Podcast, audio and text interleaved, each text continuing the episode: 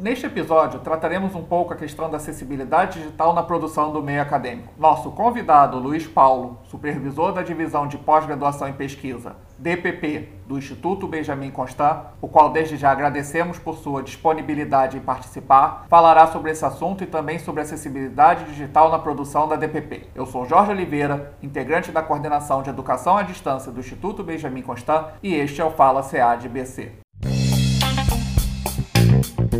Fala CAD BC. Áudio conhecimento de qualidade. Oi, pessoal, tudo bem? Meu nome é Luiz, Luiz Paulo, sou servidor do quadro técnico administrativo do Instituto Benjamin Constant e hoje eu estou aqui a pedido do, da equipe da Coordenação de Educação à Distância do Instituto, convite feito pelo Jorge Fiore, que é meu colega de carreira né, e de departamento. Obrigado, Jorginho, pelo convite. É, e a coordenação me convidou para falar a respeito da acessibilidade no conteúdo que a Divisão de Pós-Graduação e Pesquisa do Instituto, a DPP, o conteúdo que ela disponibiliza. Atualmente, né, desde 2018, eu sou responsável pela divisão. Eu sou supervisor da Divisão de Pós-Graduação e Pesquisa do IBC. Bom, nós temos temos hoje basicamente quatro frentes de trabalho pelas quais nós da DPP somos responsáveis no Instituto, né? Quatro atribuições institucionais do Instituto Benjamin Constant pelas quais a gente, a gente dá conta, pelas quais a gente responde na prática. Primeiro, nós fazemos a gestão dos grupos de pesquisa do Instituto, né? Os pesquisadores da instituição, eles se articulam em, em, em grupos de pesquisa e nós, somos nós que fazemos a gestão desses grupos, além de receber os pedidos de pesquisadores externos externos, pesquisadores vinculados a outras instituições, instituições do país inteiro, né, que desejam desenvolver pesquisa em articulação com o IBC. O Instituto, né, por possuir uma escola especializada, setor de reabilitação de pessoas cegas, uma imprensa braille, uma divisão responsável por produção de material especializado, né, o Instituto acaba sendo muito buscado por pesquisadores como campo de pesquisa. Algumas pessoas não sabem disso, mas o Instituto ele tem um procedimento estabelecido, a gente já tem uma, um programa programa pré-definido para receber esse um programa não, né? Um, um, uma política estabelecida para receber esses pesquisadores e quem os recebe no instituto, o primeiro lugar pelo, pelo qual eles passam é a DPP. Bom, essa é a nossa primeira atribuição. A nossa segunda atribuição são os eventos científicos da instituição que a gente realiza. Né? Nós planejamos, organizamos e executamos simpósios, rodas de conversa, debates, seminários, é, muitas vezes vezes em parcerias com outras instituições ou dando suporte a esses pesquisadores do próprio instituto. Né? Eles às vezes eles têm uma ideia, eles já têm pessoas que eles querem convidar, um tema, e aí eles nos procuram e juntos a gente organiza, planeja e ajuda a executar, colocar o evento em prática. Né? No momento, a DPP ela está à frente da organização de um congresso, um congresso internacional, primeiro congresso internacional do instituto, que tem previsão de realização para o ano que vem, para 2021. A nossa terceira atribuição é ligada às publicações do IBC. Hoje o IBC ele funciona como uma editora, também é uma frente de ação, de atuação do Instituto. Somos nós da DPP os responsáveis por editar os livros que são publicados. Nós é que fazemos esse trabalho de editoração. A gente promove chamadas para submissão de originais por parte dos servidores. A gente organiza publicações, publicações específicas que são de interesse da instituição. Muitos dos nossos eventos eles também geram publicações como é o caso do Conectando Conhecimentos, que é um seminário que a gente realiza desde 2015, que já está na décima edição. E agora nós vamos lançar o primeiro livro do que se pretende ser uma série né, de livros, um livro com os textos referentes às cinco primeiras edições do Conectando. Textos que são relativos às comunicações orais dos apresentadores de trabalho que participaram dessas primeiras cinco edições e também textos produzidos pelos palestrantes das edições, tipo, né, dos participantes que fizeram parte das mesas redondas. Enfim, são diversos projetos e diversas possibilidades aí de produção de livros acadêmicos. Por último, mas não menos importante, a gente tem uma, uma quarta frente de trabalho que é relacionada à nossa biblioteca especializada do Instituto. A biblioteca, o Instituto tem uma biblioteca especializada que está vinculada à DPP, a nossa divisão, que é a Biblioteca Especializada José Álvares de Azevedo, a BEJA. É, a BEJA conta com acervos de monografias, dissertações, teses, periódicos científicos, material acadêmico relacionado à área da educação especial, né, especificamente à deficiência visual. É um acervo grande, boa parte desse acervo está disponível online e a gente é procurado, a biblioteca é, é procurada por pesquisadores também do país inteiro interessados pelo tema. A Beja ela promove também eventos ao longo do ano, eventos de disseminação do conhecimento e de difusão cultural. Recentemente a gente fez um workshop sobre acessibilidade em bibliotecas para pessoas com deficiência visual, agora em março de 2020, em parceria inclusive com a coordenadora do SEAD, que é a professora Bianca Della Libera. O evento ele foi planejado pela DPP, mas a gente contou com essa parceria aí com a coordenadora do SEAD. Se eu não me engano, o Jorge também participou do grupo de ministrantes desse workshop, junto com o nosso bibliotecário e mais uma professora da casa, a professora Davi, uma professora de orientação e mobilidade. E o evento foi um sucesso teve muita procura,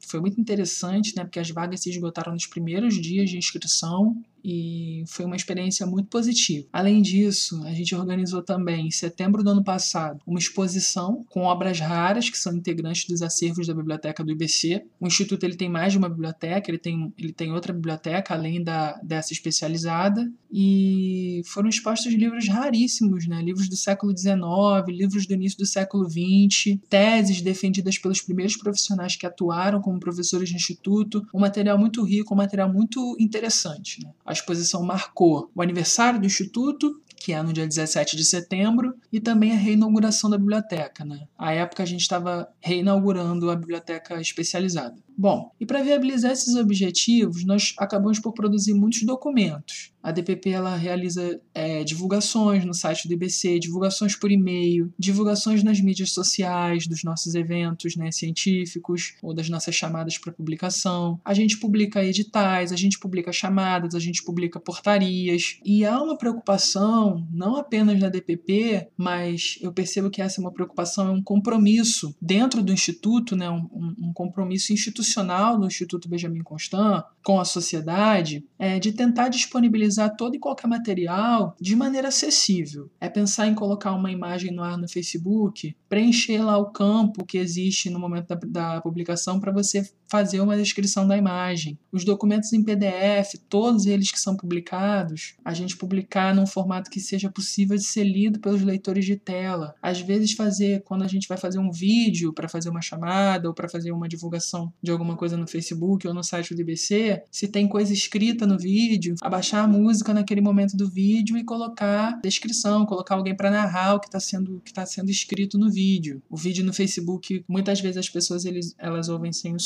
então geralmente tem que ter ali embaixo a legenda, né? Não para poss possibilitar também a acessibilidade das pessoas surdas ou das pessoas que têm algum problema auditivo, mas também por isso, né? que às vezes a pessoa ela, o, o vídeo passa no feed dela e ela vai ouvir, vai ver aquele vídeo sem som. Então a informação escrita é para que ela tenha acesso à informação sem precisar ligar o som. Mas mesmo assim a gente tem essa preocupação em colocar o som, em colocar a descrição, em colocar alguém narrando o conteúdo do vídeo para que as pessoas com deficiência visual tenham acesso ao que está sendo publicizado. É pensar num bom contraste nas imagens que são produzidas e divulgadas para as pessoas que têm baixa visão, a fonte que vai ser utilizada nessa arte, né, para que a pessoa com baixa visão ela possa ler, possa ter acesso àquilo ali com qualidade, com conforto. Os nossos palestrantes, eles são todos convidados, os palestrantes dos nossos eventos, eles são convidados a nos enviar com antecedência as apresentações deles, para que a gente procure a coordenação de audiodescrição do Instituto, para que eles analisem o material e verifiquem se seria necessário audiodescrever, o que seria necessário audiodescrever nele, para que a plateia, a audiência com deficiência visual no dia do evento não seja prejudicada, não seja se não tenha o seu direito de ter acesso ao que está sendo apresentado cerceado. E essas são preocupações de forma que visam isso, que as pessoas cegas e com baixa visão, elas possam, eu acho que sobretudo se sentir parte do que está sendo desenvolvido e que elas tenham o desejo, né, e, se, e sintam vontade de participar do que a gente está oferecendo, do que a gente está propondo. Nós somos um setor que lida essencialmente com produção e difusão de conhecimento científico, como vocês puderam perceber. Eu não tenho dados aqui agora muito específicos, né, mas eu sei, por exemplo, que a gente tem aproximadamente 45 milhões de pessoas com deficiência no Brasil. Deficiência de maneira geral, não apenas deficiência visual. Né? Só 6%, né, pouco mais de 6% dessas pessoas têm ensino,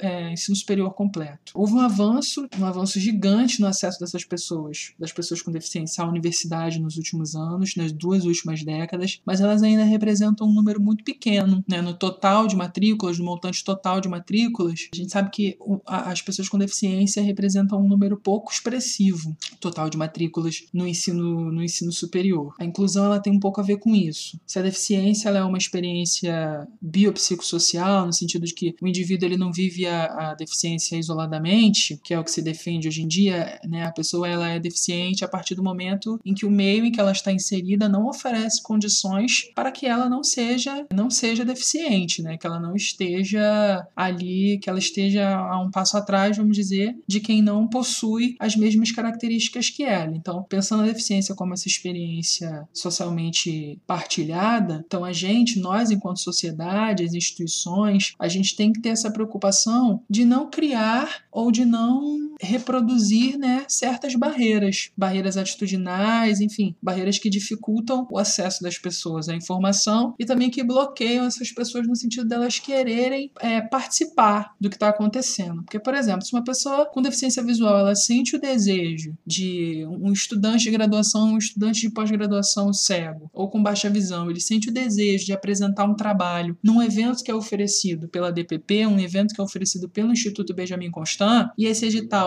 ele não está acessível para leitura com leitores, leitores de tela, de modo né, que essa pessoa não consiga ter acesso, ou se o palestrante de um evento, por exemplo, realizado pela gente, ele a, a gente não o orienta, ele não é orientado antes, ou não é sugerido a ele que ele apresente, traga uma apresentação de slide acessível, né, e aí chega lá no dia ele, ele exibe um monte de imagem ou gráficos, ou seja, todo, toda uma experiência, oferece toda uma experiência visual ao público que está assistindo a ele. E esse material não é, é não fica acessível à parte da audiência que não enxerga, a gente está tá, tá falhando de alguma maneira no nosso compromisso institucional. E a gente tem que ter essa preocupação no Instituto, penso eu, né? especialmente porque a gente é um centro de referência e a sociedade acho que ela espera que nós sejamos os primeiros a atender a essas questões, a essas demandas. É evidente que às vezes algumas coisas escapam, nós não somos perfeitos, enfim, nós temos as nossas limitações, mas no geral nós fazemos um esforço para permitir que os materiais que nós disponibilizamos, os livros que a gente publica, os eventos que a gente realiza, eles sejam o mais acessível possíveis a pessoas com deficiência de maneira geral e especificamente, principalmente a pessoas com deficiência visual. Para finalizar, eu acho que seria interessante a gente pensar um pouco essa questão entre a acessibilidade e a disponibilização de acervos digitais, arquivos digitais, que é uma demanda crescente da sociedade. Pensando um pouco em relação à minha área de formação também, eu sou historiador, sou formado em história. O arquivo físico, né, o tradicionalmente ele está mudando, ele vem mudando. O que a gente vê hoje dentro dos arquivos é que existe sempre uma demanda nesses locais, né, que às vezes é até um desafio, de digitalizar esse acervo, disponibilizar esse acervo na internet. Como historiador é muito interessante a gente pensar nas possibilidades que isso abre, quer dizer, uma pesquisa que há 20 anos, 15 anos atrás não poderia ser realizada por questões físicas, por questões espaciais, hoje ela se torna possível de ser realizada porque muitos acervos de muitas instituições públicas, de arquivos públicos e privados também, eles estão disponíveis na internet. E o pesquisador tem acesso a esses arquivos sem sair da casa dele. É um novo jeito de pesquisar, muda também a estrutura da pesquisa, né? por isso que eu falo, é, não são só historiadores que acessam arquivos, mas como historiador isso chama atenção, porque vai, vai mudar o jeito de fazer pesquisa e isso tem um impacto nos resultados das pesquisas. É muito diferente você fazer um trabalho de formiguinha indo a um, dois ou três arquivos ali, né, tendo acesso ao material de alguns arquivos, que você ter acesso a um acervo, um acervo muito mais amplo na internet. Vai mudar a sua forma de fazer o recorte, vai mudar o aprofundamento da sua pesquisa, vai ter um impacto, né, é, no tipo de pesquisa, no tipo de resultado que vai ser produzido, penso eu. E penso eu também que esses projetos de digitalização desses acervos, desses, arqui desses arquivos, eles não podem ser pensados sem levar em consideração a questão da acessibilidade. Por quê? Porque o pesquisador cego ele precisa ter o direito de acessar um arquivo em PDF da mesma forma que o pesquisador vidente, né, e poder desenvolver a pesquisa dele da mesma forma que o pesquisador que enxerga vai desenvolver. Então tem que ter um programa, uma política dentro desses arquivos de pensar esse processo na hora da, da digitalização. Porque a academia, pelo que eu trouxe, pelo que eu falei aqui agora, essa, essa preocupação que a gente tem no Instituto tem que ser uma, uma preocupação da academia de maneira geral. A academia ela não pode ser um espaço excludente nesse sentido. Ela precisa oferecer condições aos pesquisadores cegos de se sentirem à vontade de ingressar no campo da pesquisa e de se manter nele. Ou seja, não apresentar barreiras já de cara para o deficiente, né? Eu quero desenvolver um projeto de mestrado X, um projeto de doutorado X. Tá, esse arquivo é, não é mais fi, não é somente físico, ele está na internet. Poxa, mas ele não está na internet acessível. Colocaram lá um monte de. escanearam os documentos antigos, colocaram um monte de imagem num formato que não me permite acessar, num formato que vai me dificultar, que vai me dar mais trabalho, quando isso poderia ter sido feito de uma maneira a transformar o acesso ao acesso, deixar o acesso mais igualitário. Então, esse tem que ser um propósito e esse tem que ser um objetivo que tem que estar em mente na hora da criação, na hora da digitalização desses documentos. Nesse num movimento importante onde todos terão acesso, tanto o cego como o vidente, terão acesso ao material de pesquisa. Eu já falei demais, quase estourei meu tempo, mas queria agradecer mais uma vez pelo convite, pela, pela oportunidade e dizer que nós lá da DPP estamos disponíveis e de portas abertas a receber os pesquisadores do Rio de Janeiro e do país inteiro nos nossos eventos, contribuindo para as nossas publicações ou para desenvolver pesquisa lá com a gente no IBC. Um abraço a todos e muito obrigado.